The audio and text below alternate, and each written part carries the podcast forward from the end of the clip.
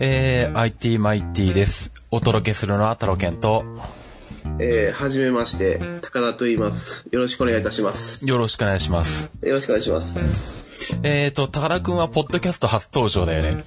そうですね、はい、初めてです。そうだよね。えーと、まあ、この番組は、俺が個人でやってる番組なので、クリラジを聞いてないリスナーさんもいるから、一応基本的なところから説明しとこうか。あ、そうですね、はい。まあ、まずは自己紹介をじゃあ。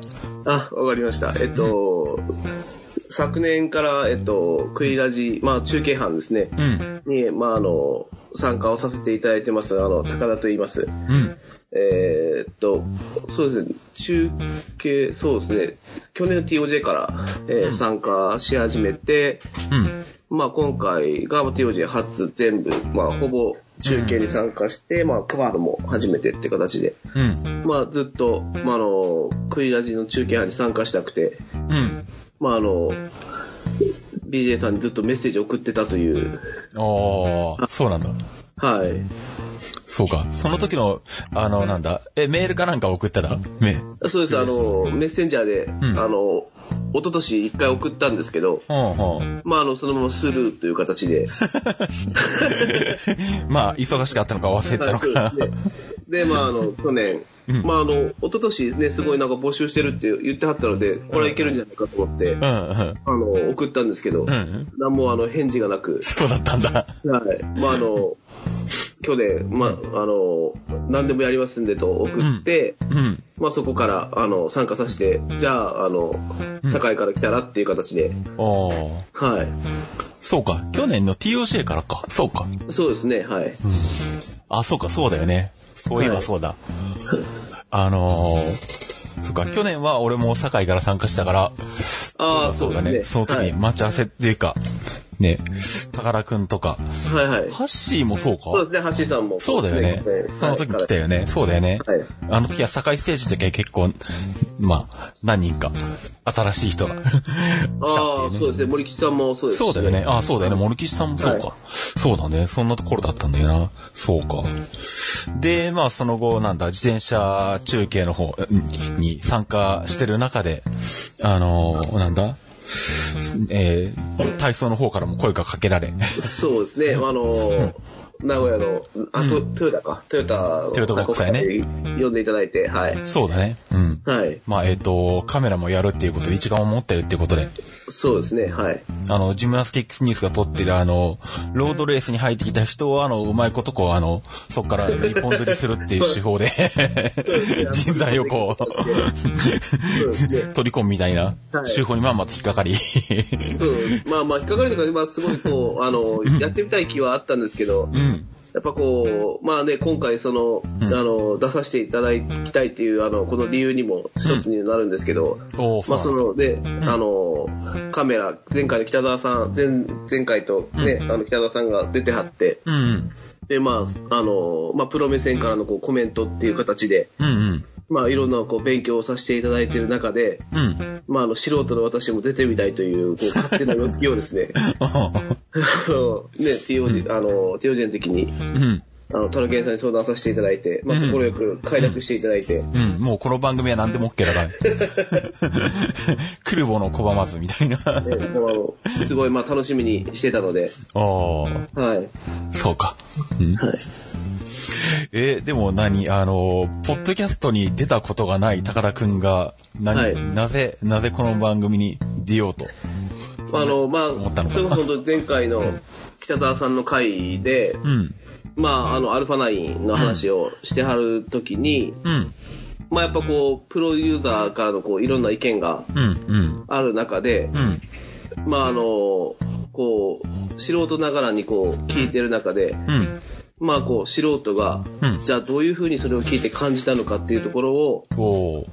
まあ、あの、ちょっとこう、話したりとか、うん。まあ、あの、カメラを始めたいと思ってる皆さんが、んまあ、ね、こう、素人から一歩、うんこう、足を出すのにうん。きっかけになったらなと。おー、そうなんだ。はいそうか。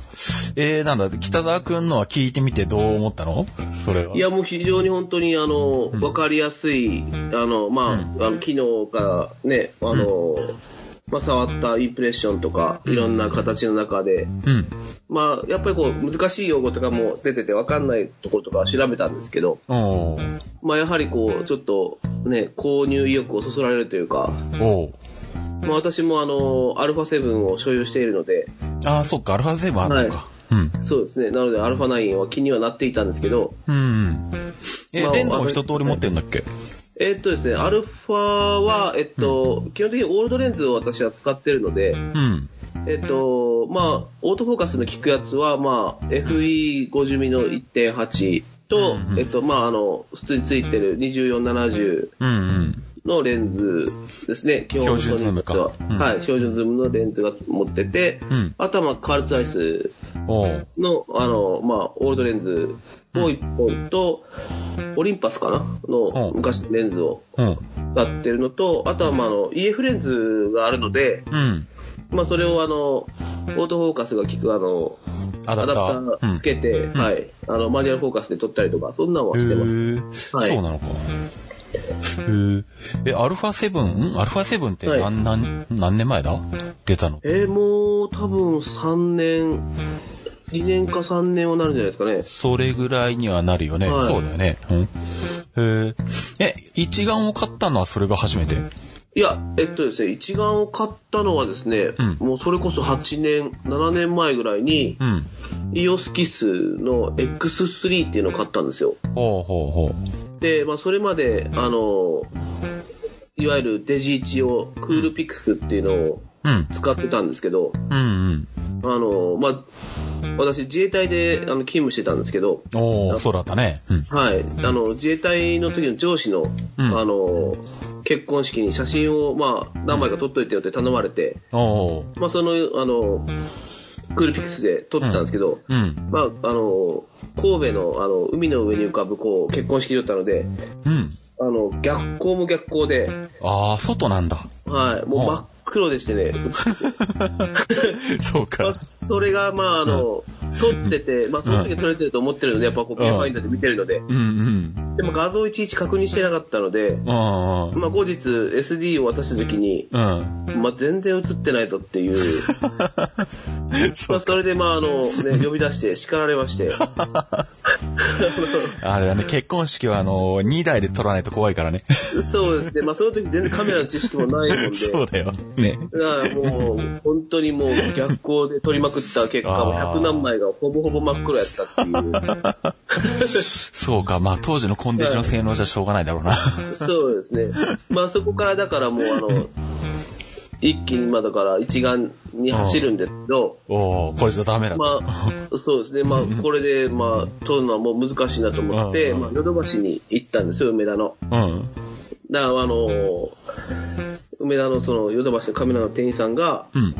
まああの、カメラはいろいろあるんですけど、こう、どういうものが、あの、撮りたいんですかっていうふうに聞かれて、うん。まあどういうもの撮りたいとかもないので、特に、その当時はね、なかったので、まあ一通り撮れるやつとうん。いうふうに言って、まああの、逆光とかにも強くて、うん。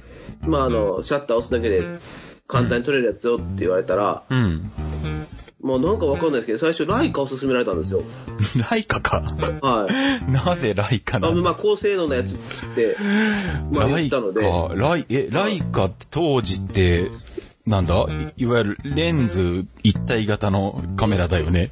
デジカメで。おそらくなんですけど、M シリーズだと思うんですよ。多分もう M、デジカメが出始めた時ぐらいだと思うんですよね、多分。ライカのデジカメ作り始めたそうそう、ばっかだよね。APS-C の多分、ああ、い M8 一応あれか。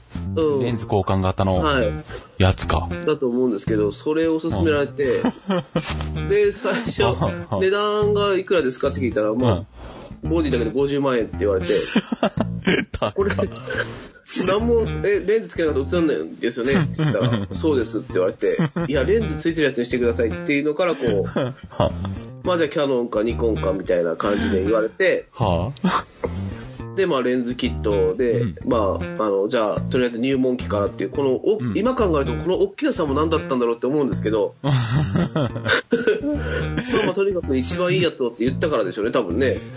まあ、一番いいやつをっていうか、まあ、一番高いやつ。その、その店員の、店員さんの頭の中では一番、あの、いいやつはライカだったんだね、きっと。そうですよね。そその店員ってさ、若い人、おっさん、はいどっち？えーっとですね、女性でしたね、女性の。女性か。はい。女性で若い方？そうであの、あと、コンパクトでって言って、最初一眼を見せられたんですけど、でっかいって言って、ああ。それであの、うんこれじゃちょっと持ち運べんって言って、うんうんうん。でそれで多分ライカになったと思うんですけど。そういうことか。はい小さいからね。そうですね。そういうねまあ、一眼よりは。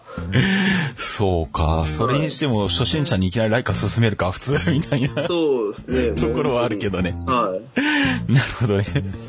ああ。で、まあ、まあなんだ？無難なところで、まあ、日本のメーカーのエントリー機種っていう話になった。そうですね。なんか、大将取っまあ、それで買って、それが8万円ぐらいだったの、当時。ああ、まあそんなもんか。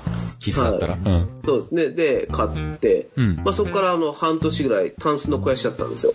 使ってなかったんだ。ほまあ、あの、けもともとその目的がね、結婚式とか、その上司あでー言われたから買っただけであってそもそもカメラに興味があったわけでもないのであ、そうか。はい。もう全然何を撮るわけでもなく、うん。まあ一眼あるよぐらいの感じで、うん。はい。まあ全然なんかもう絞り優先とか、あうんの、シャッター優先とか、そんなもん全然知らない感じで、うん。まああの、インテリジェンスオートみたいな感じで撮ってたんです。プ出しては撮。ってみたいな。そうですね、はい。そうか。はい。いう感じで。うん。で、それをなんか何しばらくしたら、半年ぐらい経ったら割と使うようになったってこと？そしたら？そうですね、あのーまあ、住んでる家、前に住んでた家の近くにカフェができて、ほう。まあそこがちょっと、あのーカメラのカフェで、カメラのカフェ？夫婦で、そうそう、夫婦でこう、カメラ、写真を撮ってる、こうんう、カフェができて、ほう。で、そこでなんかたまたまその写真を撮ってるのを目撃して、うん。まあお店を開けて、うん。で、入って、まあ雰囲気もすごく良かったので、え、それはえっと何カフェの店内で写真を、あそうですそうですお客さんがコーヒー飲んでるところ、写真店長が写真撮ってるとかそういうこと？まあそうですね、撮ってて、そんな店あるんだ。はほい。で、なんかまあそこでこう。うん。う、最初に入って、まあコーヒー飲んでたんですよ。うん。うちにもそういえば一眼あるな、みたいな。うんうんうん。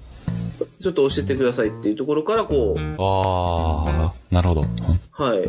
まあ、俺のカメラ人生が始まったんですけどね。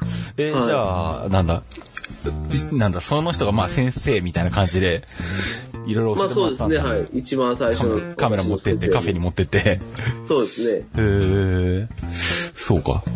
なかなかあれだよね。あのー今時はまあ写真学校に専門学校とかに行くっていうパターンもあるけど、まああとは自力でいじっていくパターンが多いとは思うんだけど、そうですね。なかなか、あそうだね。プロじゃないけど人から教えてもらってっていうのはあんまないかもしれないね。今時ね。ああ、確かにそうですね。なんかこう、趣味に始めて、なんか教室に通うみたいな、こうね、うんうん。カメラ女子的な、うん。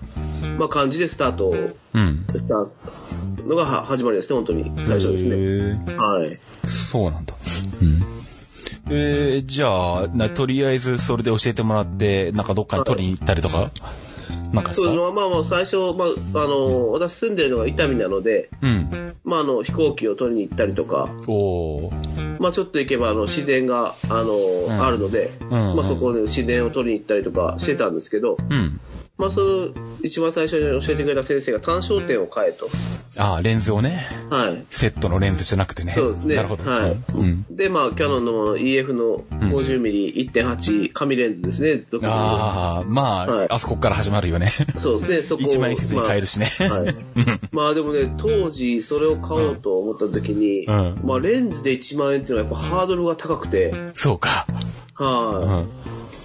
まあそれで一番最初に、まあ、あの、買ったんですけど、まあ9800円とかの Amazon かなんかで買ったんですけど、うんうんまあ俺、ズームができると思ってたんですよ、それ最初。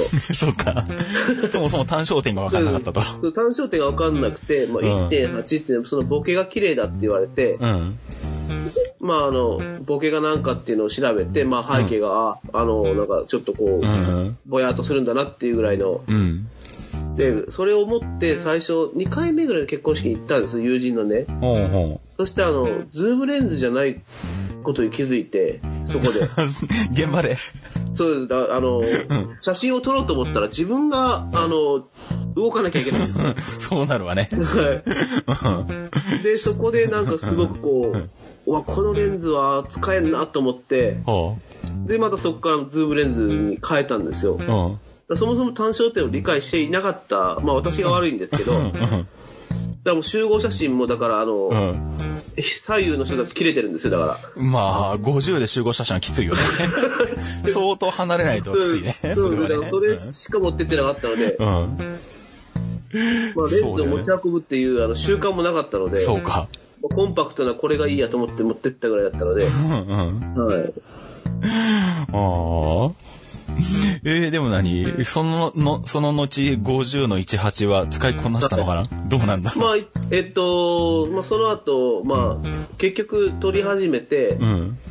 まあなんか、シャッターが、あの、シャッターじゃない、あの、フラッシュが開くじゃないですか、エントリーキーって上で出てるじゃないですか、自まあ、が。内蔵ストロボがあるからね。はい自動だったら勝手に開くわね。そうですねうんうん。私のせ使っあの先生が使ってるのは、うんそう 5D のマーク2だったんですよ。で、それなんでシャッター開かないんですか？っていう、あシャッターであの、フラッシュ開かないんですか？って言ったら、そもそもがついてないっていうふうに言われて、まあ、上位機種はそもそも内蔵ストロボなんかついてないからね。あ、そうなんですねっていう形で、うん。で、そのカメラを借りて一回撮らせてもらったんですよ。で、えっと、その時が、まあ、マーク2、5D マーク2に、うん。まあ、50mm の F1.2 のレンズがついてたんですけど、うん。それで撮った時に、うん。もうあのー周りがキラキラしてるんですよ。ファインダーからのぞ覗いただけで違いがわかる感それもなんか。こう、で、撮った時のこう、なんですかね、こう、満足感というか。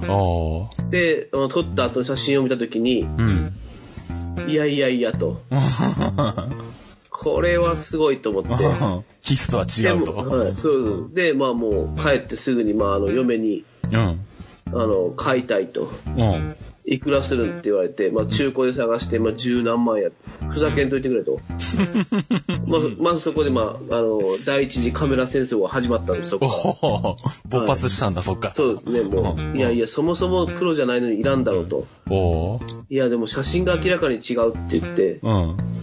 まあそらそうよっていう、こう、押し問答からう、ん。じゃあ買っていいのかって聞いたらダメだと。おおダメなまあのか。そっからだから一週間、うんもう戦争ですよね、うん。おおもう。まあお願いしますと。うん。まだ結局、まあそのマップカメラですね、東京新宿のマップカメラで、まあサイトで探してたら、うんまあ備品の12、3万のやつがあって、おうもうあの、頼むと小遣いいらんから買ってくれっていう形でおう頼んで、うん。まあ誓約書書かされて、誓約書？厳しいな、なかなか。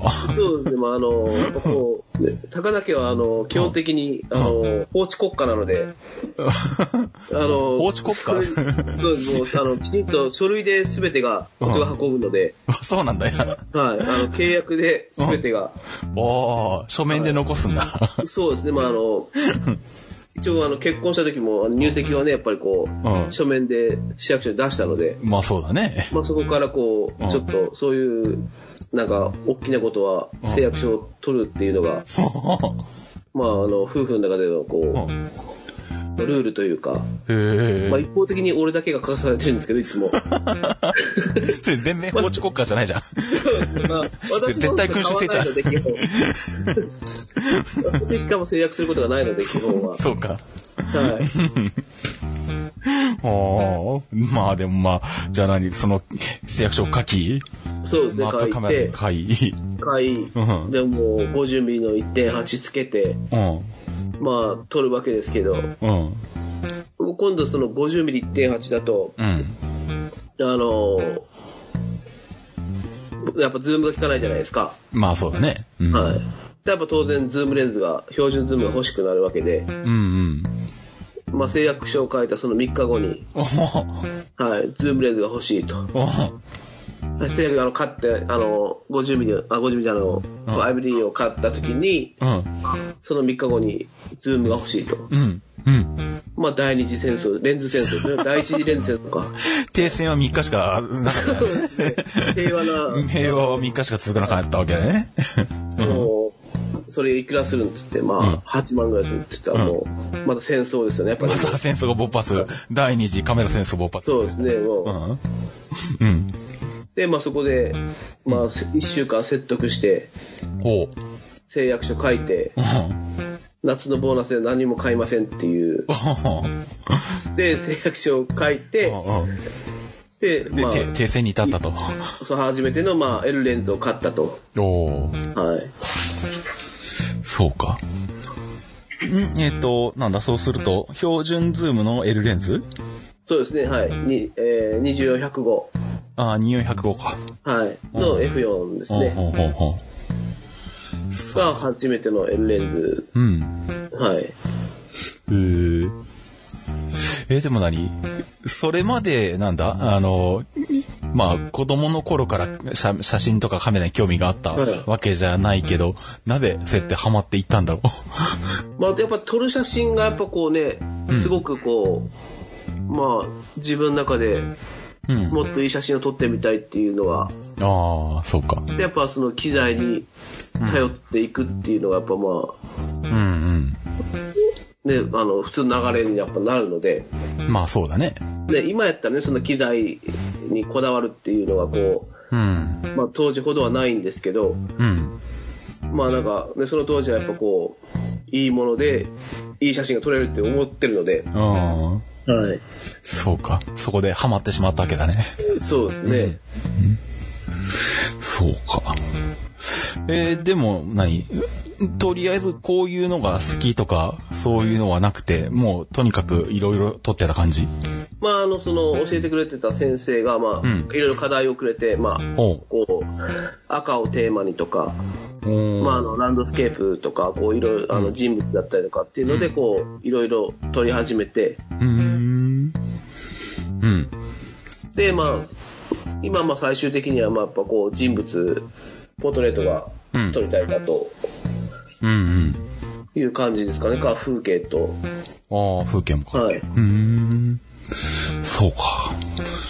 なかなかでもあれだよね。ポートレートはあれだよね。あの、被写体を探すのが難しいからね。そうですね。でも、あの、こういう性格なんでね、もうガンガン人に声かけていくっていう、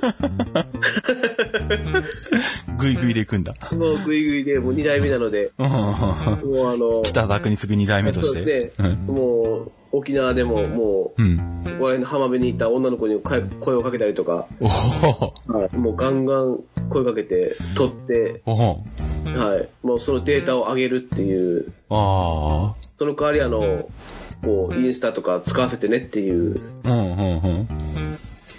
まあ、アルファのいいところは、その、うん。ソニーのアプリがあるじゃないですか。APP の中にアプリがああっ、てああ、あ、るね。いで、それすぐあの、Wi-Fi で飛ばせるので、うんそのデータをエアドロップで、うん。あの、iPhone の子がやっぱ多いので、うん、うん。まあ iPhone で上げると、ああ、もうすごそうか。く喜ばれるので、そうか。その場でデータでパッと渡せるんだ、相手に。そうです、そうです、そうです、そうああ、です。それいいね、確かにね。はい。そうか。まあ、取ったデータすぐ上げるからって、まあ iPhone でね、ちょこっと編集かけて、うん、うん。まあ明るさとか調整して、うん。それを上げるっていう。ああ、なるほど。そこまでやってあげるんだ、ちゃんと。そうそうそう。で、その子も、なんか自分の Facebook とか、うん。まあ SNS に上げたりして、うん、うん。で、私もインスタグラムに、こう、それから選んだものをうん入れたりとか。まあ、アップしたりとかして、へえ。はい。撮らしてくれるもんなんだ、そうやって言ってみれば。そうですね。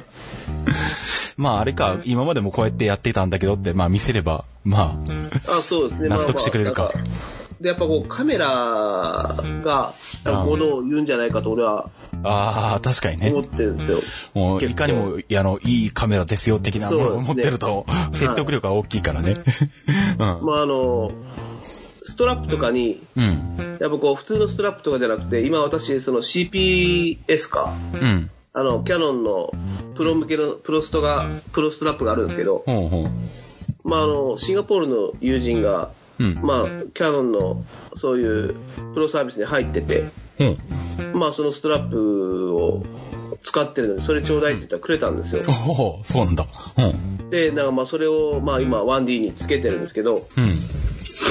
やっぱその、ストラップの威力っていうのも結構大きいんですよ。ああ、そうか。はいなるほど。もう、いかにももう、プロっぽいプロですよ、みたいそう、な。それをこう、見て、なんかプロの方なんですかって聞かれて、ああ。いや、まあ違うんですけど、うん。まあ、あの、写真は好きでみたいな感じで。うん。はい。へえ。そうか。えー、かれこれ何人ぐらい撮った？それで。えっとね、氷島っていうところに行った時は、氷島？はい。えその沖縄、あ、沖縄行った時はもう、うんえー何人だろう。もうそのひ一つの場所でもう10組とかうん。声かけて撮ったりとか、うん。まあ、街中、やっぱ大阪とかってね、結構断られるんですよ。あ、そうなんだ。はい、急いでるからとか言って。ああ、まあ、都市部はそうだろうな。ね、ちょっとやっぱこう、旅行に来てる人たちを狙うっていうのが、やっぱりこう、ああ、まあそうだよねね。、うん。思い出にもなるしみたいな。うん。まあ、ノリ的にもなんとなく開放的なんで、いいかな、みたいな感じもあるだろうし。そううでん。で、いい写真になるんだったらみたいな、こうんうん。う、いう感じで。うん。うん、そうですね、やっぱりこう、街、うん、都市部ではそんなにやっぱ声かけても撮らせてくれる人は少ないかな。まあね、なかなか街中ではそんな絵になるところもないしね。そうですね。ね。まあ、あとはまあ私、あの、看護師の仕事をしてるので、基本は。うん。まあ、うちのナースがうん。いるので、おうまあ、あの、綺麗どころを集めて、おおはい、あの、来月のここ開けといてっていう、お まあ、ご飯おごるからって、ああ、なるほどね。はい職場でね、被写体をそうですね、求めると。もうそうです、あの、女性には困らないんで、あ 確かにね。はい。そうだよね。職まあ、場的に。常にあの、毎年若い子は入ってくるので、ああ、そうか。はいそうだね。はい。そうか、入れ食いだな。そうですね。すげえな、その環境。うん。なので、まあ、そういう、こう、まあ、職場の子を使ったりとか、っていうふうに、まあ、ポートレートは撮ったりしてますね。はい。えー、の、延べ何人ぐらい撮ったんだろう？うわーでも、まだ、そんなにポートレート始めて1年ちょっとぐらいなので、あ、そうなんだ。ほはい、本気で始めたのが、うんうん。まあ、100人、うんぐらいですかね、まあ、本当に。まあ、その職場の子も合わせて。そんでも100人か。そうですね。なデータ的には多分、それぐらいは。い1年で100人って相当なペースだよ、それ。そうですね。大体、あの、まとめてその、取ったりとかもするので、ああ、そうか。はいなるほど。何人かまとめて、そうそうそう1日でとかね。まあ、一人一人とかではないので、うんうんうん。あはあ、そういうことか。なるほど。うーん。じゃあもうあれだ。職場ではもう写真って言ったら宝くんみたいな感じになってるんだよね、きっとね。い。まあ、そうです。だから、なんか結構ね、なんか病院の仕事をさせられたりとかしてますね。なんかこほう。う、なんか、まあ、あの、退職して開業する先生とかが、まあ、ドクターとかが、うん。まあ、ちょっとホームページの写真撮ってよとか、ああ、そういうのか。そうとか、まあ、あと、院内のこうんう、。写真を、あの、飾るのに、うん。まあ、名札用とか、うんうん。そんなんとか、まあ、あと、ホームページにこう動画を載せるから、それを作ってよって言われて、この間。へえ、動画も？はい。うん今その動画をね、作ってるんですよ。本当に？はい。へえ。いいな、なかなかそれ。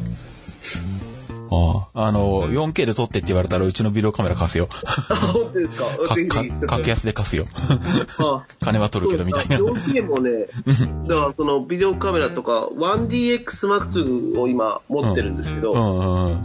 まあそれで 60p か、おお。4K60p 撮れるので、そうか。そう、まだ撮ったことはないんですけど、うん。まあいつも α7 で撮るんで、うんうん。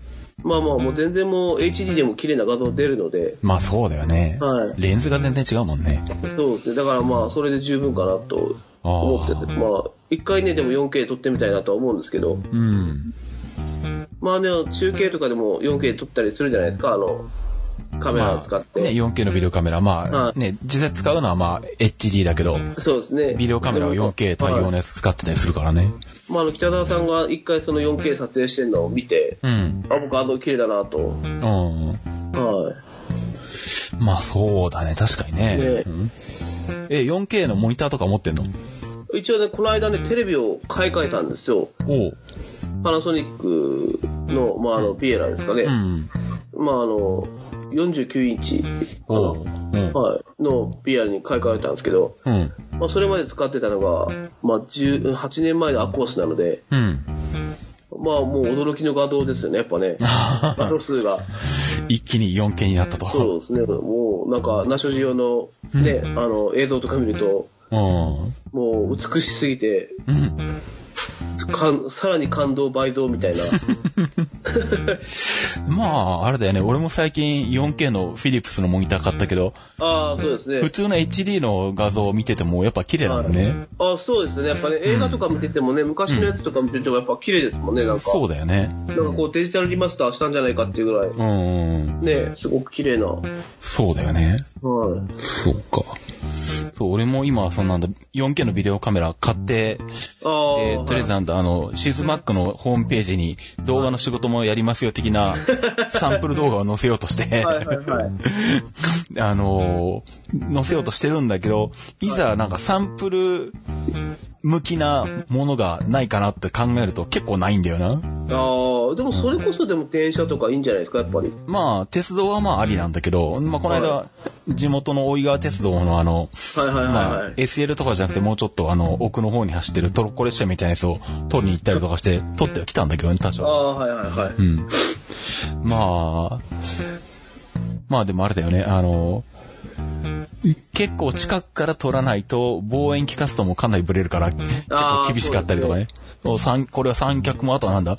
トロッコ列車だと思うのか、スピードはゆっくりなんだけど、パーンがこう逆に難しいとかね。ああ。そう、こうそう三脚をちょっと雲台をいいやつにしないとダメかと思ったりとか。そうですね。今はね、あの、クイラジ集計班も三脚ブームが、ね、ソニーのサイバーショットのあの、そうだね。ね、あれが来てるので、そうだね。みんななんか三脚買い買い始めたよね。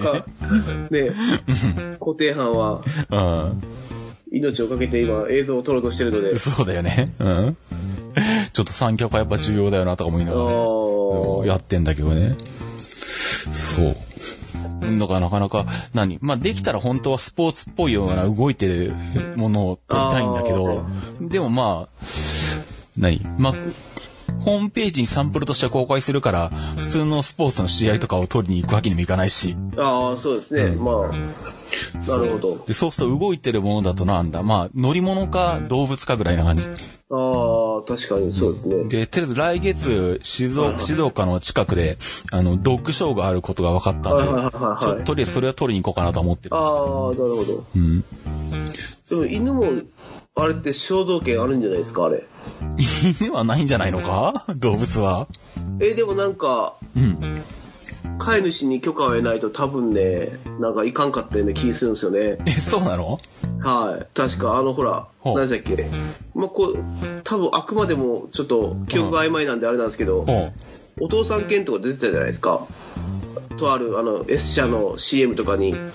ああ、はいはいはいはいはい。まあ、ちょっとわかんないですけど、なんか、うん。動物にもなんかそういう衝動権があって、みたいな話をなんかテレビでしたような。そうなのか？はい。それはお父さん犬みたいなタレント犬だけの話じゃないのか？ねどうなんだろうね。どうなんですかね？なんかそういうこう ん。わかんないけど。う、まあ最近ね、こう、ペットも家族みたいな、ね、非常にこう、繊細な扱いをしてるので、ね、勝手にうちの子みたいなこう、ああ。言われるのもね、なんかこどうなんだろうねう、。なかなか厳しい世の中になったので。あ、でもないのかなうん、まあ多分、肖像権ではないとは思うんだけど。うん、まあでもまあなんだ、そういうものだったりとか、あとはなんだあのまあ今週末、体操の取材で高崎に行くんだけど、はいはいはい。全日本種目別があるんだけど、高崎だと近くに富岡製糸場があるよなと思って。ああ、なるほどなるほど。あのあそういうロケーション的な。そう。世界遺産に認定された。で、なんだ、ホームページ見てるとなんか、取材の申請をして、許可を取ればなんか取ってもいい的なものが書いてあるんでああ。ちょっと連絡をして取っても良さそうなら、そこで何か取ってこようかなと思ったりとかね。ああ、いいですね。そんなことを考えちゃいるんだけど。ううん。ん。なるほど。そう。とはいえ何をどう取ったらいいかは何も考えてないみたいな。ああ。なるほど。とりあえず行ってから考えるみたいな感じなんだけどね。まあでも基本的になんか会社のムービーとかをこう撮ることが、うん。やっぱりこう、ホームページ上とか多いんですか？シズマック的には。いや、今のところはまだ動画は撮ったことはないんで。そう。まあ、写真はこの間なんだ、あの、お客さんの石材屋さんのホームページを作るのに、あの、石の写真をひたすら撮ってたってのはあるけど。うん。通常はまあ、まあそんな、そもそもホームページはそんなにメインでやってるわけじゃないもんで、まあお客さんのなんだ、あの、相談を受けたりとか、うん。っていう時にはまあ、あとなんだ、なるべく安くやりたいんだけどっていう場合はまあ、じゃあ。やりますかってやったりとかする程度なんで。まあ、あまあとなんだ。あ、でも、ずいぶん前に作った美容院のホームページであれだな。まだそれこそ、動画が、その 4K とかじゃなくて、フル HD とかでもきついぐらいの、ホームページに載っけるのにはきついぐらいの時代に、あの、そこの美容院にやっぱり犬がいて、はい。うん、その犬とか、あと玄関先の、にこうなんか、外からこう入っていくイメージのやつとかそういえば撮ったことあるな、はい昔。はいはいはい。うんああ、それをアップしてみたいな。そうだね、YouTube に載っけて、ホームページに載っけてとか、うん、今思い出したわ、すっかり忘れてたけど。うん。まあでもそんなことぐらいしかないんで、まあ今後はそういうのもまあ、いろんな、あとはなんだろう、逆に、あの、Mac Pro が遊んでるんで、あの、あー。Mac Pro 貸しますでもいいし、まあ編集しますでもいいし、うん。そんなこととかを やっていきたいなとは思っちゃいるんだけどね。ああ、いいですね。うん。なるほど。そうか、動画もやるのか。そうなんです。だからどう動画もやるのかっていうか、動画をやらされてるっていうのが正しいですかね。気持ち的には静止画の方がやりたいみたいな感じか。ああまあそうですね。スチールの方がやっぱこうね、うんその一瞬で、うん。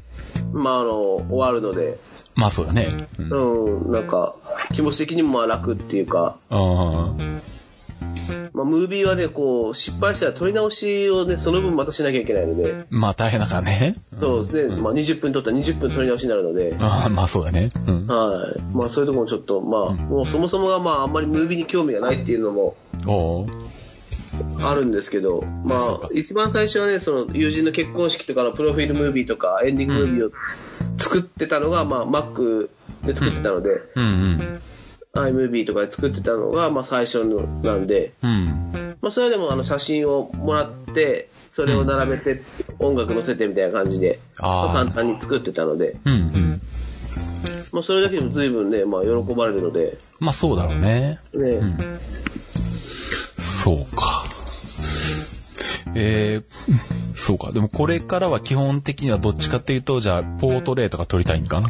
そうですね、なんかポートレートとまあ風景、まあね、クリラジ中継班でいろんなところに行けるので、うんうん。まあそういうこう、ね、海だったりとか、山だったり、まあね、いろんなところに行けるので、おうまあね、富士山とかも、この間 TOJ 行けましたので、ああ、そうだね。まあね、貴重な霧の中の富士山の風景撮ったりとか、もう真っ白で何も映んないんですけど、ね。全く撮れなかったね、あれはね。そうですね。全く見えなかったねまあ、そうですね。だから、1D Mark II のデビュー戦が TOJ だったんですよ。あ、そうか。はい。ああ。あ、そうか。あの時あれか、BJ からも写真撮ってって言われてたんだっけ？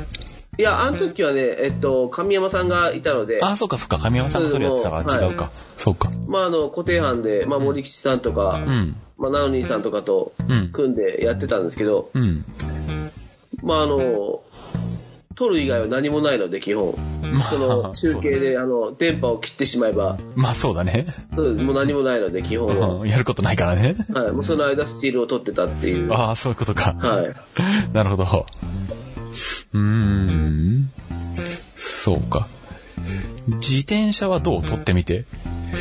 いやー、そうなんですよ。だからそこがね、こう、まあ、その、あの、前半の話とまた繋がってくるんですけど、おう。まあ、5D Mark II を使ってて、うん。で、まあ、EF レンズで、まあ、撮ってたんですけど、うん。まあ、あの、限界を感じまして、やっぱりこう、連射に。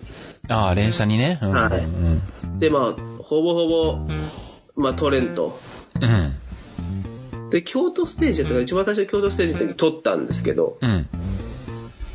まあ、もうほぼ撮れてなくて、ああ。もうこれはいかんと。うん。で、5D Mark III に買い替えたんですよ。おお。まあ、5D、そう、Mark II を、まあ、ネットで売って、うん、うんで 5DMark3 に勝ったんですけど、まあ、その時また誓約書を書いて。また戦争が勃発し、うん、誓約書で、まあ、誓約書で停戦しみたいな。そうですね、まあ。で、その3ヶ月後に、うん、まあ、1DX を買ったっていう。まあ、それがなんでかっていうと、あの、島の鈴鹿で、うん、あの、あ、島の鈴鹿の時はもらってたのか。うん。1D 買ってたので、その前の、うん。何だったっけな、何かで 5D Mark III に限界を感じたんですよ。で、まあなんか 5D Mark II から Mark III に変えた時に、うん。まあ、確かにその連射速度とか、うん。まあいろんなものがこう、性能がアップしてるのは分かったんですけど、うん。なんか、これマーク2でよかったんじゃないかっていうところに、ちょっと陥ってしまって、おー期待ほどの違いはなかった。そうですね、まあこれはあの、あくまでも素人なので私は。あの、プロが使うと、まあおそらく100%違うんですけどう、ん。私が感じる性能の、まあ、向上がまあもううん。20%ぐらいしか上がってないっていうふうに感じたので、なのでこれじゃちょっと意味なかったなっていう。うん。で、まあその3月後にまあ 1DX を買ったっていう、まだこれも誓約書を書いて。まあもうその頃になるとね、ちょっと嫁ももうだいぶ感覚がね、鈍ってはきてるので、そうか。はい。もうあの、金額聞いてもびっくりしなくなったんだ。それであの、1D マーク2の時よりは、まあそれでアレルギー反応がなく、うん。まあ戦争にはなるんですけど、でもやっぱり戦争は起こるんだ。戦争にはもちろんなるんですけど、それは起こるんだね。そうですね、もうん。う、ちょっと下取り下取りのうん。金額をうん。出して、うん。まあちょっともう、夏のボーナスは何もいらんと。うん。で、そこからまあ 1DX を買って、島の鈴鹿で撮ってたんでそこからですよ。だから 1DX を使って、うん。初めての体操ですよ、だから。ああ、そうだね。その頃に。そう、こう俺らから、どう？言ってみたいな話でそうそう、そうそう。引きずり込まれ。で、その時そ体の前に国体があった、あそこ国体だ。うん。そう、国体で、うん。マーク3に限界を感じたんですよ。あーの、愛媛のあの、都道府県のプレ大会の時に、うん。これは厳しいなと。うん。マーク3でもダメなんやっていうところで、うん。1D になりました。ああ、そうか。そそうか、はいその時のタイミングで、そうか。くる、帰りの車の中かなんかでそういう話になったのか、カメラの話になって体操取らないって言われたのか。はい。で、まあ、その時に、ん BJ さんから、んおー EF レンズの70、200のにね、うん。F28 があったらうん。いいよね、みたいなこう、話をされた時に、うん。まあ当然もうそれ言われたら欲しくなるわけですよ。まあもう都道府県の帰りに、もう、嫁に頼んで。まあで、これはレンズでね、20万超えっていう、おーやっぱこう、ボディよりもはるかにしのぐっていうところに、うもうこれも拒絶反応が出まして、嫁の。ん。そうか。はい。これはちょっと長引きましたね、だいぶ。だいぶ長期にだいぶわたる戦争そうが、でまあ長長期戦線で。長期戦線で行われるみたいな。そうでもう、会議に会議を重ねて、で、まあ、初めての白レンズをゲットしたっていう。おはーで、また誓約書書いたみたいなことがい。。そうですね、もそうなんだ。う、はい。もうなんかあの、一年中なんか誓約書ずっと書いてるよね。そうですね。結局でもね、守られてないっていう、基本は。そうなんだ。はい。なんか、お面白いな。なんか現実のあの、なんかせ、あの、何？戦争が起きてる場所とかみたいに。そうですね、一回停戦するんだけど、あの、すぐに裏切られるみたいな。また戦いが始まるみたいなね。なんか非常にリアルな感じがあるよね。本当にもうね、あの近隣の国みたいにこうね、約束をしても、すぐにまたね、ミサイル発射するみたいな、こう、すぐ保護にされるみたいなね。そうですね、もうすぐ保護にして、それを材料に、また新たな交渉をするっていう。そうか。北朝鮮と同じ手法なんだ。そうですね、基本はそういう、こう、そうなんだ。はなんかすごい家庭だな、それ。家庭内でそれが起こってるってなかなかすごいい、いよねや、。もうね、だからね、もう私だけがもう独裁者みたいになってるみたいな、こう。ミサイル撃ちながら、あの、何、交渉有利に引き出すみたいなそうですね、もうなんかもう、ことをこうもらってるわけだね。あの、アメリカを、あの、テーブルに乗せなきゃいけないっていう。それってこう、カメラがちょっとずつバージョンアップしていくみたいな。そうですね。だからもう結局だからもうかなりね、もう台数買い替えて、はい。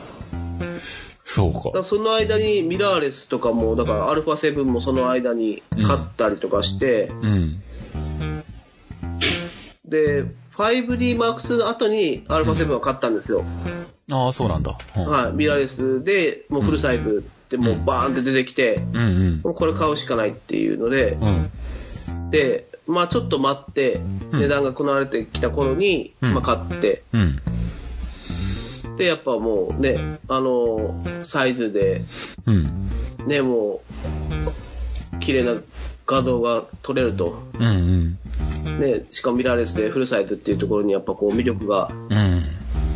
まあ前回の北川さんもね、あの話ありましたけど、もうメカニカルシャッターじゃないので、そうだよね。ね、やっぱりこう、センサーもね、ソニー製でいいやつですし、そうだよね。はい。音もしないし、みたいなね。はうん。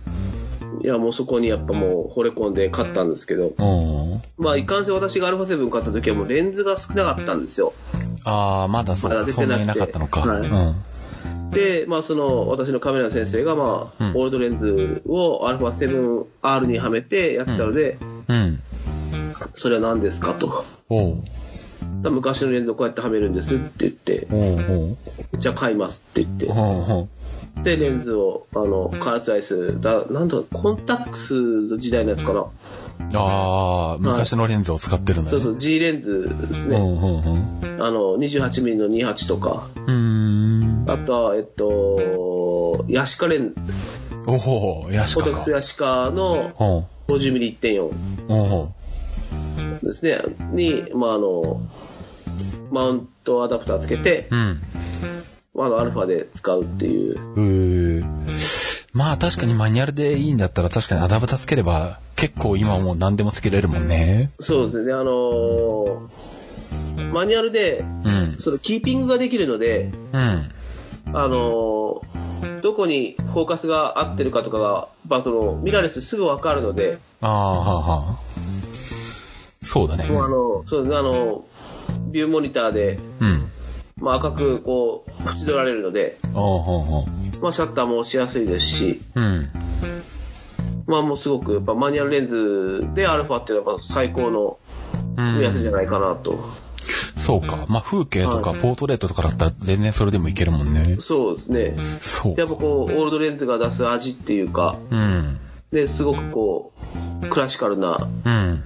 やっぱもう絵になるので、そうだね。はい。そうか。まあそれも面白いな。確かにな。うーん。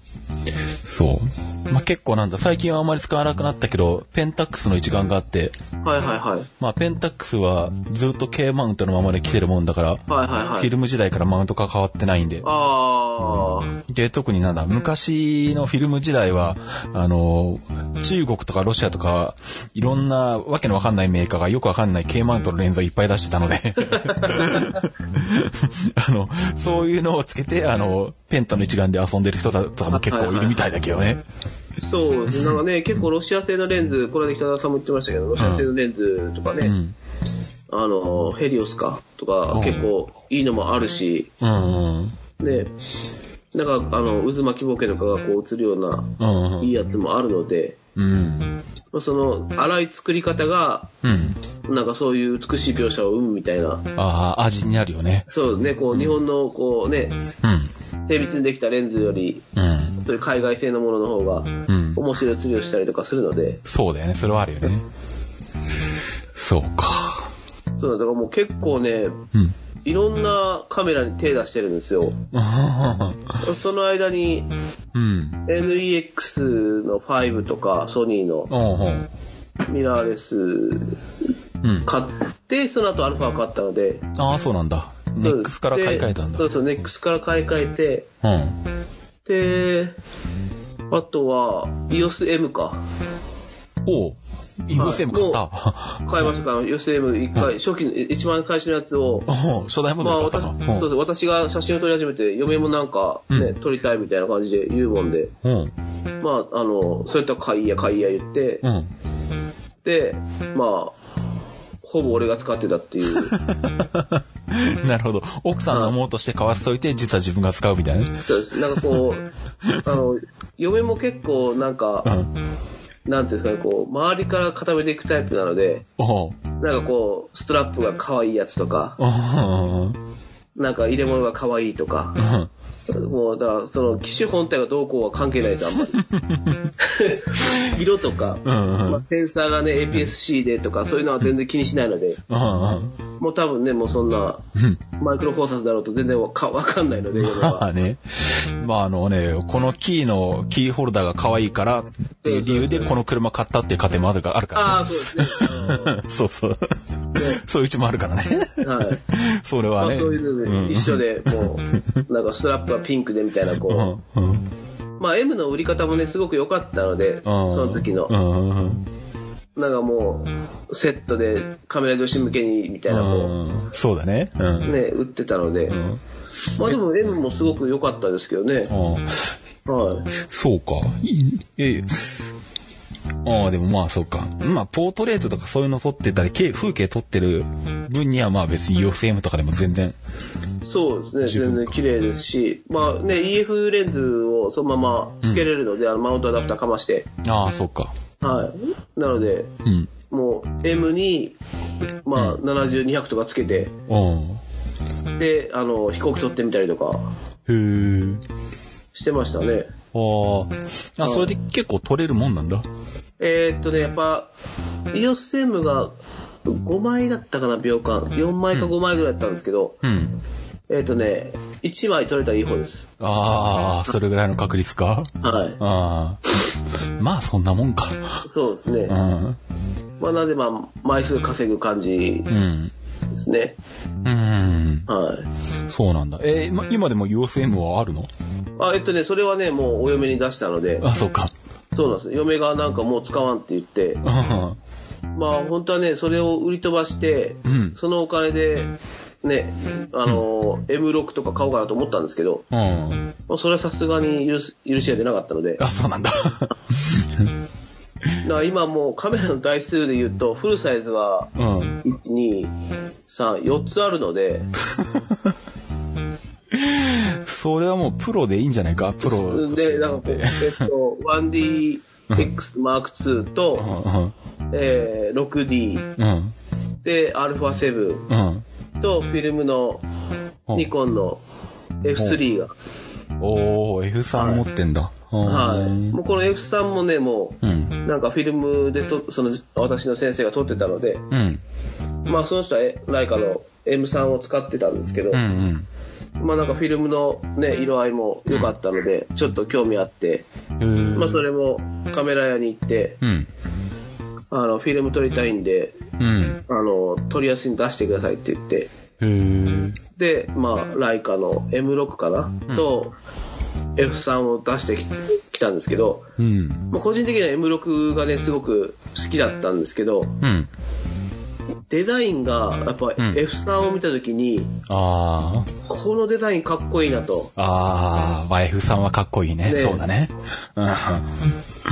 うん。確かにね。そこにね、やっぱこう惹かれて、で、うん初のニコンだったんですけど、うもうその時はライカを買う気で満々だったんですけど、ん。うん。まあその扱いやすさとか、うん。まああの値段もね、やっぱ全然、あの、安いですし、まあそうだね、中古ですね。M6 より。うん。うん。なので、かなり、まあ、あの、惹かれて買ったんですけど、だから、ん 50mmF1.4 のレンズとうん。F3 でうん。3万5千ぐらいだったかな両方セットで。ああ、もうそれぐらいで買えちゃうのか。そうです、そうです、そうです。ああ、いいな、それだったら。はい。うん。がもうね、やっぱ撮っててすごく楽しかったですし、うん。だからランニングコストがやっぱ高いので、フィルムの。まあ、そうだね。まあ、デジタルからスタートするとそういう風になる感じになるよね。はい。なので、まあまあ、なんかアマゾンとか見てたら、富士フィルムの、なんか業務用のやつが、まあ、セットで安いので、あの、白い箱のやつか。そうです。最初はね、すごいこだわってフィルムもこれじゃないと、コダックじゃないととか思ってましたけど、うん。まあ、だんだん何でもいいやみたいになってきて、もうね、イソカンド100でってこうこだわってたんですけど、うん。なんか、うん、まあもういいやみたいな。で、結局富士フィルムのその業務用で、うん。かなりでもね、やっぱ映りが良くて、まあ、そうだね。うんまあもうやっぱ F3 で撮ってると、やっぱね、の、北村に現像とかで出すんですけど、カメラの。うん。もうね、なんか、奥でごそごそ喋っとんですよ。ほう。でも業務用のフィルムで撮ってんのにこんな綺麗に映るのみたいな、こう、おー。ちょっとやっぱ優越感ですよね。へえ、そうなのか。で、まあま北村の店員からあ、見てもそうなんだ。そうで、まあ現像帰ってきて、うん。まああの、ね、お金払うとしたら、あのーって言われて、うん。あの、プロの方ですかって聞かれて。違いますっていう、おう。どうやって撮ってますかって言ったら、うんシャッター押してるだけですっていう。店員も、はぁ、みたいな、こう。まあ実際、そう、本当にそれだけなので。まあまあ、はいそういやそうだね。確かにね。なんで、まうんあそういう感じで、うんへえ。結構やっぱフィルムもうん。難しいかなと思ってたんですけど、うん。まあ突き詰めればね、まあ本当に難しくなってくるんですけど、やっぱり。うんまあ簡単にこうね、シャッターを押せて、手軽に撮って現像でっていう楽しみもあってもいいんじゃないかなっていう。うんあれ、はい F さんって、しえっ、と、露出も全部マニュアルっていうか、自動？そうですマニュアルですえマニュアル AE とか何もないよね。なんもないです。はいマニュアルえー露出とかどうして、どうやってんの？露出、あ、露出はあったか。露出、えっと、シャッター優先がついてるので、ああ、そうなんだ。シャシャッター優先？うん？?F さんってどうシャッターですね。シャッター優先がついてるので、そこで、はい、撮ってますね。ああ、じゃあ自動で露出は決めてくれるのか。そうです、そうです、そうです。まあ、そしたらまあ、どうにでもいや、でも露出も、でも、露出もマニュアルなんですけど、基本。うんでももう100で合わせて、うん。あのーえっと、露出系が入ってんの絞りを、絞りをね、うん。変えるんですよ。うん。私の撮り方はね。うん。あのー結構、ISO 感度が2000までが限界なので、うん。2000以上露出オーバーするので、うん。そこでまああの、1.4で撮ると、まあ2000プラスになったりとかするので、うん。もうあの、28で撮ると、まあ2000ギリギリとか、ほう。っていう風にしてこう撮ってます。うーん。はい。まあ本当にね、カメラ詳しい方がするとね、ふざけんなよって思うんでしょうけど、ね、もう、まあね、そこはいかんせん素人ですので、まあね。まもうあまりそういうこうね、あの、露出と、んまあシャッタースピードと、みたいなこう、三角形でこう気にしたりとかはしてないんですよ、基本。ああ、まあ、あれなんだよね。ある程度ずれてても、あの、プリントするときに調整してくれるんだよね、実は。まあそうですね。そう。うん俺も子供の頃なんだ、中学校ぐらいの頃、おばあちゃん家に行った時に、おばあちゃん家のタンスの戸棚から古いカメラが出てきて、はいはいはい。もういらないからって言ってももらってきて、もう、もはやどこのメーカーの何なのかすら覚えていないんだけど、はい。とりあえずあの、なんだ、フィルム突っ込んであの、絞りもシャッタースピードも勘でやってたっていうね。はいはい。あ もう大体だからな、写真雑誌とか、まあ、当時はもうフィルムしかなかったからそもそも。はいはいはいはい。写真雑誌とかたまに見るとあのなんだ、あの、データとしてカメラがこれで、シャッタースピードこれで、絞りがこれでとかって、だいたい書いてあるんで、あ、これぐらいにするとこれぐらいで撮れるんだっていうのをなんとなく頭に入れておいて、あとはその勘でやるみたいな。あ。はいはいはいはいはい。で、お俺できてるじゃんって思ってたんだけど、後で、後でよくよくあの、なんだ、あの、考えたらっていうか、後で分かったのは、実はあの、はい写真屋さんが現、あの、焼き付けするときに調整してくれてたっていう。俺の実力じゃなかったってことが後になって分かったんだけど。まあ、ネガはそれでなんとかなるからね。まあ確かにそうですね。まあでもあの CDR にいつも現像してもらってるんですけど、うん。あのー結局 Mac の中に取り込んで、うん。まああのーライトルームとかでうん。ある程度補正はできるので、そうだね。まあロー現像ほどはできないんですけど、うんうん。まあそこで、あのー一応 JPEG から、まあちょっと無理やりうん。ほあの、露出を変えて、ね、結構うまくはいくので、うんうん。はい。まあちょっと明るくしとこうかなみたいなやったら、ちょっとレタッチしたりとかで、うん。全然いじれるので、うん。え、で、最終的には何？その自分の趣味で撮ったものっていうのはプリントするの？えっと、したものもありますし、うん。まあもう基本はやっぱもうハードディスクの中に全部入って、ああ、データとして撮っておくはい、ってるっていうのと、うん。まあ一応今年の8月にまあ一つ目標があって、キャノンの、うん。まああのコンテストに応募してみようかっていうところで、そうか。あ、そういえばなんか、車のコンテストに、え、なんか、なんだっけ？ああ、そうですね、BMW のうんうん桜のなんか写真にうん。選ばれましたね。おお、そうか。はいそうなんだっけ？一応、はい。まあ受賞歴はそれぐらいです。おお、すげえな。まあでも50名通るんでね、うん。はい。まあ、うん中見てたらね、iPhone の写真とかでも OK だってたんで。ああ、ああ、選ばれるのが50、50人まで選ばれるんだ。そうそうそうそうう。そか、そうなんだな。なので、まあ、大したことはないんですけど。うん。いやーでも、まあ、評価してもらえるっていうのはね、やっぱ。まあ、そうですね。そこはちょっと一つ嬉しかったですね。そうだよね。いいよね、はいやっぱ。そうか。なるほど。コンテストって方向があるか。はい。まあ、そこでね、ちょっと、まあ、今後、そういうカメラの仕事とかもちょこっともらえるようになってきたので、うん。まあ、そういうのを、まあ、看護師からこう、シフトしていけたらなとか、ちょっと思ってるんですけど、おー。まあ、でも現実そう甘くはないので、まあまあね。うん。はい。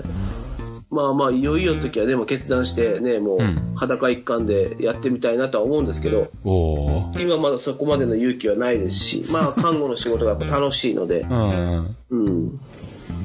そうか。まあそこでね、まあこう、うん。そこよりウエイトが大きくなったらやめようかなと、うん。はい、そうか。思ってるんですけど、機材だけはまあもう本当にね、一流に揃ってるんですよ。そうだね。ボディだけは。なんでもあるね。そうですね、なんかね。そうか。まあ、じゃああれだな。またあの、体操でも、来れるに来てもらって、撮って。もらおうかな。こううん。そうだからね、トヨタ国際でその 1D に限界を感じてマーク2をと思いましたからね。ああ。まあ、体操はもうあの、何、カメラとレンズが試されるところ、世界だからね。そうですね、だからもう、だサンニッパーとかも欲しいんですよ、今。あすごいね、もういろいろ欲しすぎて、ーうん。ねえ、もう本当になんかもう、核戦争が起こるんじゃないかっていうぐらい。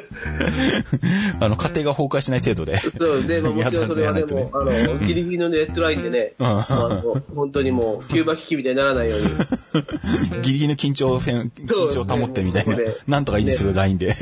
もう、ね、核ボタンっていう反抗されたらおしまいなので、そうか。まあ、すごくこうね、もう本当に、まあまあ、今回ね、この、あの、ポッドキャストに出させていただいて、うん。あの、まあ、素人ながらにね、こう、カメラを買おうとか考えてある方に、こう、お伝えしたいことが、まあ、一つあって、ほまあ、あの、入門機をまあね、買うのも一つ、まあね、手だとは思うんですけど、う。うん。やっぱ最初からね、こう、フラッグシップを買ってほしいなっていう、そうか。はい。だからちょっとやっぱりこう、まあ入門機を買ったとしても、次ちょっと本気でなんかね、目指したいなとか、うん。ちょっと、もう一つ上の写真を撮りたいなと思ったら、うん。まあもちろんね、入門機でも十分撮れるんですけど、多分北澤さんとかやったらね、もう全然もう、必須レベルで撮ってくるんでしょうけど、うん。まあだから私みたいな人はもう機材に頼るのが一番なので、まあ確かにね。はい。いい機材使えば一定線のいいのは取れるよね。そうですね、確かにもう、あの、キスを買う人たちより、まあその入門機を買う人たちより、うん。一気にまあ2ランク上にはいけるので、あはい。あ。そうだね、確かにね。まあそこのスタートラインが大きく違うとね、うん。まああの、そこからまあ同じように努力していけば、うん。そのスタートラインは埋まらないんじゃないかっていう勝手なこう素人の考え方で、ああ。まあでも、最初にいいものが取れたら、やっぱり満足感高ければ楽しくなるもんね。そうですね、なんかね、やっぱこう、やっぱフラッグシップで撮るっていうこのうん。楽しさっていうのもあるので、うん。まあね、こんなこと言うと北澤さんに怒られそうなんですけど、まあなんかやっぱりこう撮ってて、うん。やっぱ 1D だから取れたんかなとか、やっぱ思ったりするので、ああ。まあ、あとはあれだよな。最高のものを使ってると、あの、なんだ。ここまでが、なんだ。ここまではき、あの、機械の力でできるんだ。こっから先は実刑なんとかしなきゃいけないんだっていう原いや、因がそうなわかるから、んですよ。ね。その、そのプレッシャーもあるんですよ。そうそうそうそう。だからこう、結構ね、言われるのが、こう、うん。1D Max 使ってると、うん。いいカメラ使ってますねって言われて、うん。で写真を見せてくださいみた言われるんですけど。まあ、見せるじゃないですか。ああ、すごいですね、みたいな感じで、本当にすごいと思われてるのかどうかもわかんないんですけど、やっ。ぱこう、使ってるプレッシャーっていうのは、やっぱり、で、やっぱもう、その写真を見せた後に、うん。やっぱ、教えてくださいって言われることが多いんですよ。おー、そうなんだ。例えば、この花を、うん。なんか、こう、構図的にんどう撮ったらいいですかみたいな。まあ多分、ね、あなたの知ってる構図と私の知ってる構図は同じレベルですよっていう。なので、まあそう大差はないはずなんですよ。ただやっぱそのフラッグシップを持ってるっていうプレッシャーが、やっぱすごいですよね。なんかこそうか。う、なんかこうね、80D とか、うん。まあ使ってはる人とかこうんうね、いいですねとか来はるんですけど、そうか。はい、もう、いやいや、みたいな、私が多分、その80にとっても一緒ですっていう。そうか。なるほど。教えてくださいって言われるんだ。おうと結構ね、あまあまあ言われますね。へえ、面白いな、それは。うん。もう、もうまあ、あとレンズをやっぱね、いっぱい持ってってるので、あまあ、あの、どのレンズ使ってはるんですかみたいな。あ。ああ。そうか。で私単焦点はね、そのシグマのやつを使ってるので、うん。あの、本当はね、あの、50ミリの、50、85ミリの F1.2 を、まあ、次買おうと思ってるんですけど、うん。あの、シグマのそのシャープな描写がすごい好きで、ずっと単焦点だけを買ってなかったんですよ。ただね、やっぱね、うん。あの、AF に限界がありまして、おう。もうあの、シャッターを押して、まあ、フラッグシップで、うん。ね、まあ、あの、秒間14コマ撮れるのかな？おう。うんうん。まあね、記録的に遅いんですよ。もうね、あの、ウィンウィン、カタカタカタカタ言うんですよ。レンズが？えーレンズが。えーああまああでもマニュアルで合わせた方が早いので、マニュアルで撮ってるんですずっと。描写はすごく綺麗なんですけど、あ。うもう AF がピカイチ使い物だなんっていう。ん。シグマだと？はそうなのか。い。で、まあ私のあの、後輩が、まあそのね、1D とかも買ってくれて、うん。まあ結構、あの、買い替えのたびに声かけて、ああ、はあ自分じゃあ買いますみたいな感じで買ってくれるのであ。あそうなんだ。はい。なんで、まあその子が、まあ一応、うん。50mm の1.2と、うん。100mm マクロかな28を持ってるんですけど、うん。もう劇的に映りがいいんですよ。あで、なおかつやっぱ AF が速い。あ。ああ、まあそうだね。そこら辺は純正とやっぱ違うだろうな。シグマと。まあね、やっぱそこを、やっぱね、見ると、うん。欲しくはなってくるんですね、やっぱり。ああ、まあそうだろうね。はそうか。まあじゃああれだね。その辺、レンズも揃いつつ、い。そうまですね。まあ体操に体操。そうだね。そうですね。撮ってもらえればと思うんだけど。いや、もうぜひともね、やっぱもう、体操、国際大会ね、行ってみたいし、あ。ね、まあ観客席からでもいいのでね、もう3ニッパーでね、やってみたりとか。あちなみにあれだよね、今年の、あの、8月にあの、ん ?8 月だっけ？国際ジュニアがあるから、国際ジュニアでよければ、あの、横浜だけど、あの、国際大会取れるよ。いや、8月はね、もう、あの、予定がね、もう、あ、国際ジュニアいつだっけ ?9 月か。9月か。9月なんかなかったですからね、でもあ中継。あれだ、中継、そう、中継と被ってるんだ。あの、はい。秋吉台のやつと。そうそうそうそう、かぶってるそう、俺と北沢くんは、あの、だから、何？えっと、土曜日がロードレースで、日曜日が、えっと、あれか、TT か。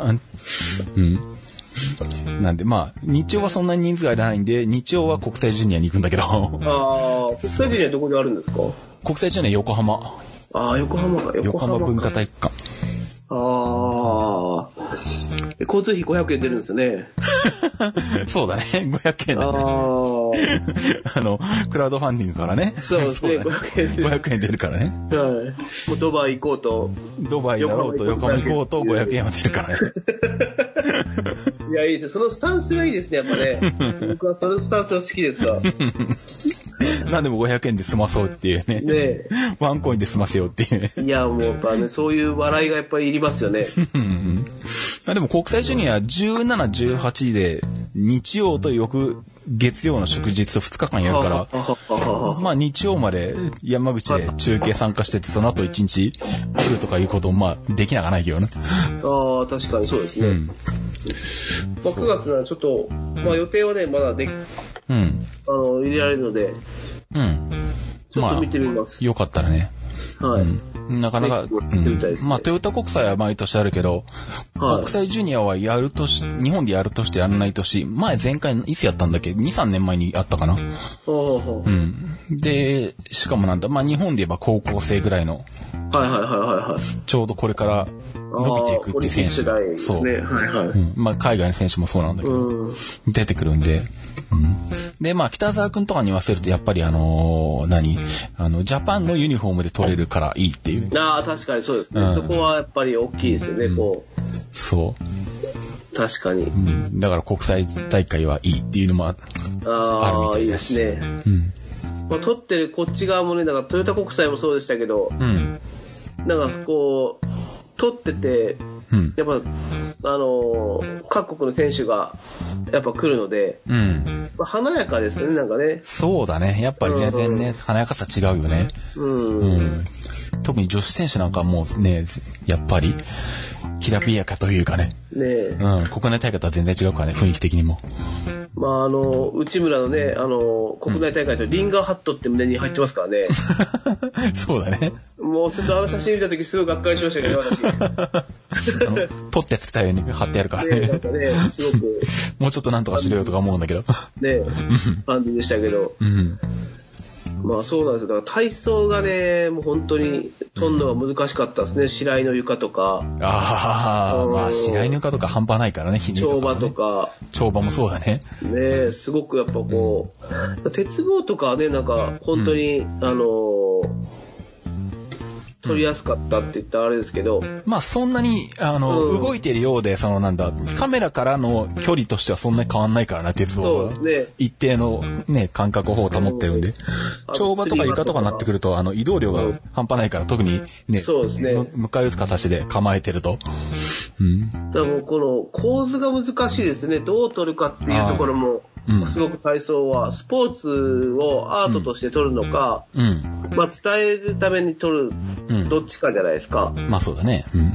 やっぱこう、取り方的に、やっぱいつも取ってるのはやっぱアート側で取るので、うんうん。こう手を跳馬につく瞬間とか、うん。なんかこう、飛んでる瞬間とか、うん。こう全体を取るんじゃなくて、うんこう、なんかそのパーツパーツで撮ったりするじゃないですか、うんかっこよく。うんうん。でもさ、そういうのがあるね体操ってやっぱ伝わらない感じがしたんですよね。ああ。まあでもあれだよ、あの、何？高田くんの目線で、あの、もう全体じゃなくて、パーツパーツで撮った写真ばっかりを集めた、あの、ページを中に作ってもいいからね。あの、ああ、なるほど。なる G- ほど GNIs みたいなああいうコーナーで。そういうのやってもいいからね。だから、この間トヨタ国際行った時も、うん。あの、女子選手の平均台か、うん。あれのこう背中越しに狙った。写真も、すごいこう、アートとしてはかっこよく撮れてる、自分の中では撮れてたんですけど、うんうん。まああの、北川さんに言わせればもう、顔が写ってないのはダメだよっていう、まあ、き記事の中で使う写真としてはまあね。そうね、なんかこう、うんうん。多分こう、たね、カメラのパンフレットとかに使うのにはもうすごいいい写真やったんですけど、うん。まあ、いかんせね、もう、やっぱりこう、プロから見ると、やっぱもう、うん。些細なブレだったりとか、ああ、まあ、そういうのもあるだね、ね。そういうところもやっぱこう、やっぱ見てはんだなっていう、そういうところもやっぱ気をつけて、うん。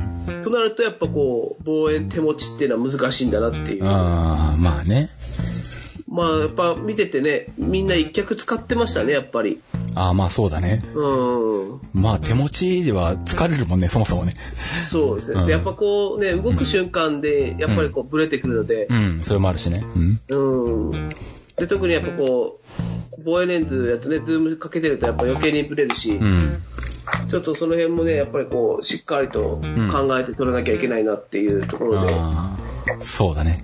ね、もう、やっぱ 1D で一番最初撮ってる時も、初日はもう使い物にならなかったですからね、もう千何400枚ぐらい撮ってるのに、いい写真がもう一枚もなかったっていう。そして充電器を忘れるっていう事件もありましたからね。そうだね。何しに来たんだ俺っていう。そういや、そうだったな。ね、もう、何もかも、どうにもならなかったっていう。まあ、まあ、あれだね。うん。で、まあ、体操まあ、でもまあ、数をやっていけば。そうですね、確かにね。んあの、だからもう全然、だから撮れなかったんで、1日目。うん。もうあの、キャノンのホームページ開いて、うん。体操を撮ってる、こう、ほら、写真とかあるじゃないですか。ああ、最近サンプル結構あるからね。カメラメーカーのやつ。とか、うん。シャッタースピードを見て、うん。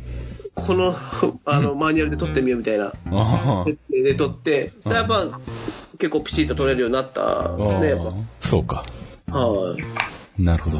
まあ、あとあれだな、体操の場合はもうあの、この演技でこの技だったら、この角度じゃないと絵にならないというか、まあ結構、もう絵になる瞬間が決まってくるから、それを頭に入れてそこで撮るしかないみたいなのもある程度あるんだよな。ああ、なるほど。そう。そうするとあのなんだ、釣り輪の写真はあの、何、どこのあの新聞社の写真見ても全部中水平になってるとかそういうことなんだけど、あー とりあえず中水平撮っときゃいいだろうぐらいの感じでみんな撮ってるからね。釣り輪とかも、あの、降りる瞬間とかすごくかっこいいじゃないですか、やっぱり。ああ、折り技ね。うん。はい、あの、抱え込みで降りたりとか。うんうん。あの瞬間を撮るとしてもやっぱ、スピードが速いので落下する。うん。なかなか撮れないんですよ、あれ。まあ、まして、それで顔がこっち見てるとかね。そう、でも、それはもう、あれだよ。あの、フラッグシップでもなかなか撮れないからね。いやーもう本当にね、思いましたね。なんかもうそうなんだよ 1D で勢いよく乗り込んだのに、う全然ダメでしたね。そうなんだよ。もう体操はもうあのカメラ側が騙されるっていうね。うですね、もう本当にもう。一番ほぼ難しいんじゃないかというスポーツなので。まあでもその時ね、北沢さんがね、多分ね、1D の、なんだったかな 1DS かなのマーク3か、そんな、うん。3世代か4世代ぐらい前のやつを使ってあったんですけど、ほう。それでもやっぱバシッと撮れてましたもんね、やっぱり。ああ、さすがだね。もうそっちと交換した方が良かったんじゃないかなと思って、俺 1D 渡して。まあ、まああれだ、体操の場合はむしろもうなんかあの、とにかく秒間にたくさん撮れる方が、そうですね、本当に。有それはね、確かにそう思いましたけど。そう。そうするともう、もう、もうあの、あれだよね。フルサイズじゃなくて、もう APS-C とかで、うん、撮るっていうのもまあありかもしれない。そうですね、だからね、そう。その辺なかなかね、悩みどころなんだよで。、アルファ9もなんか今本とかに上がってましたけど、うん雑誌読みましたけど、うん。やっぱなんかちょっと今一つっぽい感じもあるみたいですね、印象的に。そうなんだ。はい。なんかその秒間20コマ取れるのはやっぱすごいって書いてあったんですけど、うん。まあほぼほぼやっぱもうフラッグシップ、まああの、うんニコンの D5 とか、うんまああの 1D M2 もそうですけど、うん。まあそんなに性能差がないんじゃないかみたいな、ああ、そうだ。まあこんなふうには書かないんですけど、うんうん。まあアルファ9推しみたいな感じで書いてあるんですけどうん、うん。なんか記事を読んでる感じではなんかその、こう、書いてる人の裏の思いが見えるみたいな。そうなのか。んそういう印象なんだ。なんか、うん。まあソニーがここまで追いついてきたかっていうような感じのニュアンスでしたね、なんか。なるほどね。ミラーレスがまあう、ニコンやキャノンのはい一眼レフに追いついてきたかなっていう感じか。そうか。まあ、でもね、カメラの性能上がってくれると、それだけ使える写真が増えてくるだろうからな、きっまあと体確かにそう操の中で。ですね。ね。その辺は期待もあるんだけどね。ねえ、もう、すごくやっぱまあ、ただね、まあ素人ながらにね、こう、うん。ついていくのが大変っていうのも、まあ、そうだね。ね、追っかけていくのが、うんうん。ねお金もかかるしね。そうですね、もう追われる立場じゃないので、追う立場なので、もう、なかなかね、やっぱり感覚が麻痺してきてはいますけど、だいぶ。それでもやっぱね、もう、1D マーク2の60万超えにはちょっと、だいぶビビりましたけどね。そうか。はまあ、そうだろうね。い。もうね、それで取れなかったらね、もう何にもならんとっていう。そうか。まあ、まあ、いろいろ。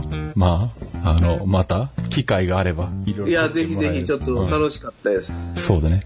ね、またちょっと、え、次、次中継がし8月か？中継はそうだね。中継は8月か。そうだね。うん。またそこでお会いすることになると思うんですけど、そうだね。鈴鹿かな、ね多分ね。そうですね。うん。まあ私でね、バイクカメラもデビューしたので、そうだよね。ね、なかなか、それでかいよ。もうね、なかなかいないからね、人材が。ね、まあ使っていただけるのはどこでも何でもやりますけど、うん。まあ、あの、怪我はしないように。ね、うんまあでも固定は固定で楽しかったなっていう、こうバイクに乗ってみてね、思いましたね。ああ、そうか。もうあの、バイクはね、自分の時間が一切ないので、ああ、まあ、それそうだね。固定だったらね、こうおにぎり食いながら待ったりとかできたんですけど、まあ、そうだね。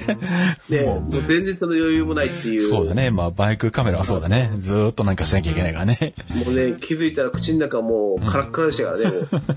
そうか、大変だな。うん。うん、まあ、うんまあ、じゃあまあ、そんな感じでまた喋りたくなったら、はい、お願いします。また、出てもらえればと思うんで。次多分アルファ9買ったらまたうん。出るかもしれない。そうか。何かしら買ったら、うん、そうだね。また、レポートをよろしくはい。頼むね。ぜひとも、うん。本当にあの、お聞き苦しい点が多々あったと思うんですけど、いや、大丈夫。この番組もともとお聞き苦しいかしてですかじゃあもうまたよろしくお願いします。ぜひとも。ら。またよろしく。はい。はい。じゃあ、そんな感じで、まあ、お届けしました。IT マイティでした。お届けしたのはタロケンと、えー、高田でした。